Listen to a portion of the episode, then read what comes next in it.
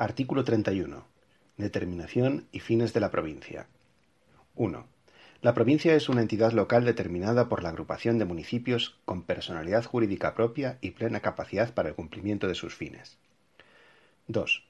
Son fines propios específicos de la provincia garantizar los principios de solidaridad y equilibrio intermunicipales en el marco de la política económica y social y en particular a. Asegurar la prestación integral y adecuada en la totalidad del territorio provincial de los servicios de competencia municipal. B. Participar en la coordinación de la Administración local en la comunidad autónoma y la del Estado. 3.